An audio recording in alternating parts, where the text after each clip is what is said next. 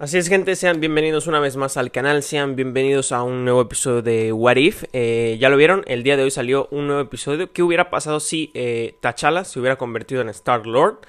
Y pues bueno, ya como lo viste en ese título, fue la despedida del señor Chadwick, Chadwick Boseman, que pues como sabemos ya no está con nosotros. Tuvo una muy buena despedida, una despedida digna y la neta bastante poderosa. Yo creo que hubiera sido, obviamente, para todos nos hubiera encantado ver eh, una secuela de Black Panther, pero esta despedida digna de un rey. Y pues nada, vamos a platicar sobre este episodio, vamos a hacer el resumen, vamos a analizar eh, escena por escena. Eh, y pues nada chicos, ya saben, suscríbanse, activen la campanita, dejen sus comentarios para aparecer en la sección de comentarios del canal. Y de verdad, muchas gracias por estar aquí. Vamos a comenzar con esta opinión del episodio número 2 de What If. Comenzamos.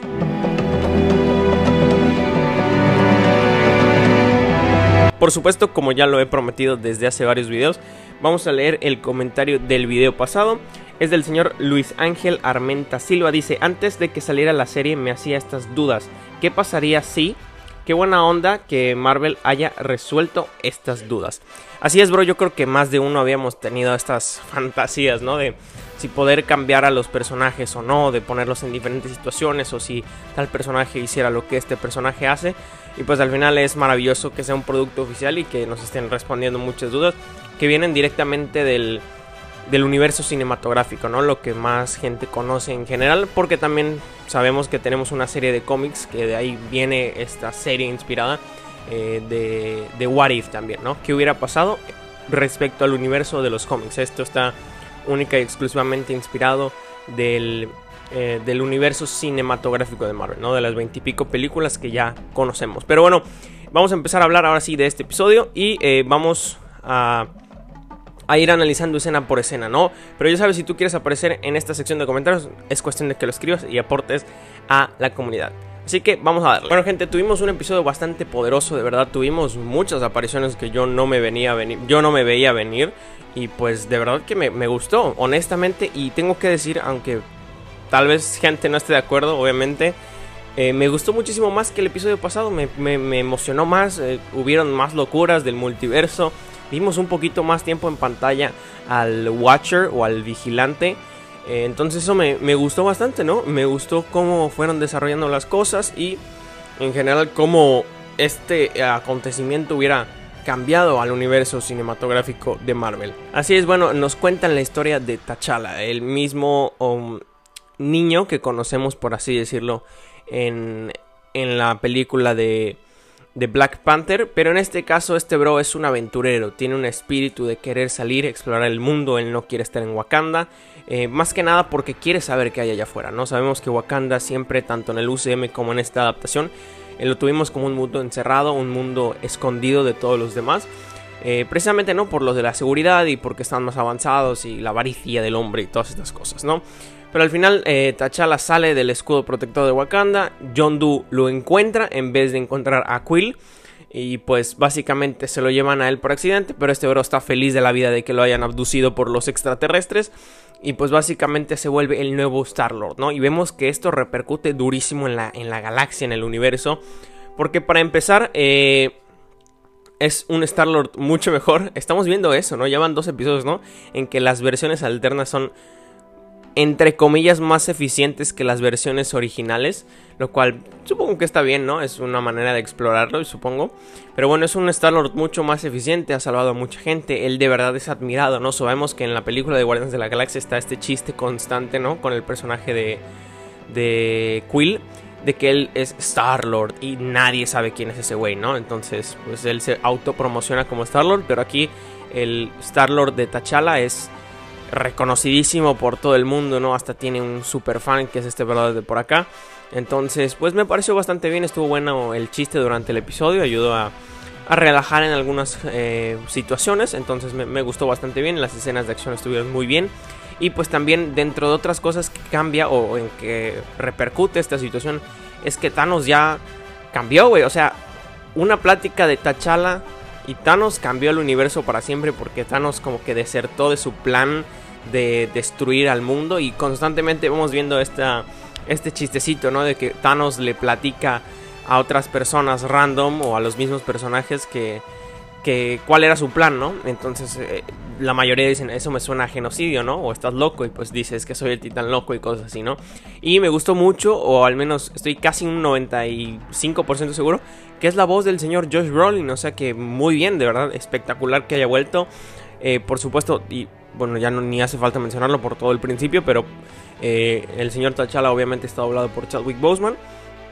Y eh, no sé si Nebula, Nebula igual me pareció estar doblada por Karen, Karen Gillen, pero no estoy totalmente seguro.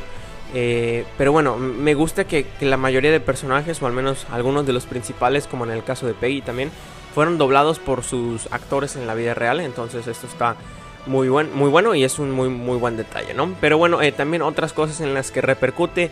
Nebula tiene cabello, es buena, es bastante buena onda, no está tan traumada como todo. Y al parecer tiene una, una relación bastante buena y no tan autodestructiva con su papá. O sea que, que chido por ese lado. Y qué más chicos, también nos encontramos con el, con el coleccionista, con el collecto, este bro de por acá que conocemos, creo en primera vez en el universo cinematográfico en la escena post créditos de Thor, Un Mundo Oscuro, y luego lo volvemos a ver en Guardianes de la Galaxia precisamente, ese volumen 1. Y pues básicamente es el mismo tipo de personaje, nada más que lo veo un poco más loco. Y veo que es medio cyborg y bastante más mamey. No me acuerdo que estuviera así en la, en la adaptación de. Bueno, en la película de Thor Un Mundo Oscuro y en el live action en general. Pero bueno, vemos bastantes referencias a bastantes artefactos como tal del, del universo cinematográfico. Vemos por ahí el escudo del Capitán América. Vemos el Mjolnir, el original, el martillo original de Thor. Vemos también una de las dagas de los elfos oscuros, que también nos menciona como tal el colector. También tenemos por ahí eh, el casco o, la corona, como quieramos decirle, el casco corona de Hela, que básicamente o nos da a entender que de ahí viene su poder o viene de ahí la habilidad de, vaya, de, de convocar o de, de, sacar dagas o cuchillos de donde sea. Y pues eh, es básicamente lo que, lo que podemos ver a lo largo del episodio en cuestión de artefactos. Porque también tenemos un cameo brutal. Eh, para mí creo que fue bastante divertido eh, y creo que es la interacción más larga que ha tenido este personaje a pesar de que no es su primera aparición. Claramente estoy hablando de Howard el Pato o Howard the Duck en, inglés. Este bro eh, que ya lo hemos visto precisamente en la escena post creo que de Guardians de la Galaxia volumen 1 que aparece con el Collector también. Lo vimos supuestamente en Avengers Endgame, en la batalla final. Él aparece de uno de los portales. Y pues en esta, en esta adaptación de What If, y pues es su interacción más larga, platica con T'Challa, eh, es decir, lo vemos tomarse algunos tragos, camina con él. Entonces fue un dato bastante perturbador eh, verlo, pero pues me gustó mucho, es decir, buena, buena idea poner a este personaje dentro de la serie de What If, sí o sí tenía que aparecer, era un toque necesario, ya que Howard the Dog me grita mucho multiverso, no me pregunten por qué, pero así lo lo he sentido, ¿no? Pero en general todo este cuadro del episodio del equipo que se forma con la familia de Yondu, que es más o menos la, la misma esencia en cuanto a lo que vemos con Quill, está bastante bien, les digo, eh, me, he dado cuenta que la serie no nos está cambiando de todo del todo las situaciones, sino los roles de las personas. Es más, ¿qué pasaría si tal personaje cambia?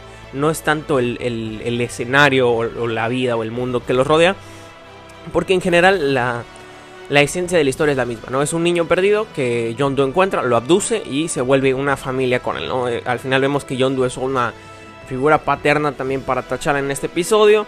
Eh, es decir, tenemos básicamente, básicamente la misma esencia de, la historia, ¿no? Pero eso no lo hace menos chido porque les digo, tenemos a Thanos, tenemos a Nebula, tenemos a Howard el Pato, a Yondu. Tenemos este tipo de interacciones, este tipo de combinaciones entre personajes que hace el episodio, al menos para mí, muy emocionante. De verdad, me gustó muchísimo, lo disfruté cañón, hasta en ocasiones grité y todo. Esperaba ver el traje de, de, Pantera Negra, pero no salió. Supongo que pues querían enfocarse totalmente a este personaje como Star-Lord. Porque pues bueno, no está este arco, este círculo con el personaje de T'Challa de que Verde es, sí quiero ver el mundo, quiero ser un aventurero, pero pues en algún momento tengo que volver a casa, ¿no? También está este punto, ¿no? En el que Yondu trata de proteger a, a, T'Challa, ¿no? Y le miente y todo esto, esta interacción entre T'Challa y Yondu muy parecida a lo que vemos con Quill. Y pues básicamente sería eso, ¿no? Ese es el episodio de. Al menos a mí me gustó muchísimo, les digo. Me pareció una despedida muy buena para el señor eh, Chadwick Boseman. Estas apariciones de Thanos, eh, de Howard el Pato, de Nebula, de este bro que también aparece en la película. Está muy parecido al actor. No sé si está doblado por él, pero igual eh, es, maravilloso poder ver estas interacciones en el universo cinematográfico de Marvel en esta serie. Les digo, tuvimos más tiempo con el Watcher. Incluso al final del episodio tuvimos la aparición de Quill y de eh, su papá. O sea que, ojito, cuidado, porque tal vez haya algún episodio de eso. Queda pendiente. Fue como una especie de escena post créditos, pero. Pero no, porque pues no habían empezado los créditos como tal, ¿no? Entonces ya quedan por ahí varios cabos sueltos en cuanto a cómo va a continuar la serie. No sé qué historia nos toca eh, para la siguiente semana. Pero bueno, eso es lo que quería comentar un poco del episodio de hoy. Para mí el mejor hasta ahora, y eso que pues, pues, no es mucho que decir porque solo tenemos dos, pero sí, definitivamente me quedo con este de, de la serie, eh, que no tanto con el primero. Pero bueno, eso es lo que les quería comentar. Muchas gracias por haberme acompañado. No sé, déjenme sus opiniones abajo en los comentarios. ¿Les ha gustado la serie? ¿No les ha gustado? ¿Se esperaban algo diferente? ¿Qué escenario les gustaría ver en la serie? Eso también estaría bastante bien discutirlo. Y pues nada, suscríbanse, activen la campanita para no perderse nada de nuestros nuevos videos. No olviden buscar el podcast que ya vamos subiendo contenido exclusivo ahí semana tras semana. Y pues nada chicos, eh, muchas gracias a, todos por pasarse por aquí.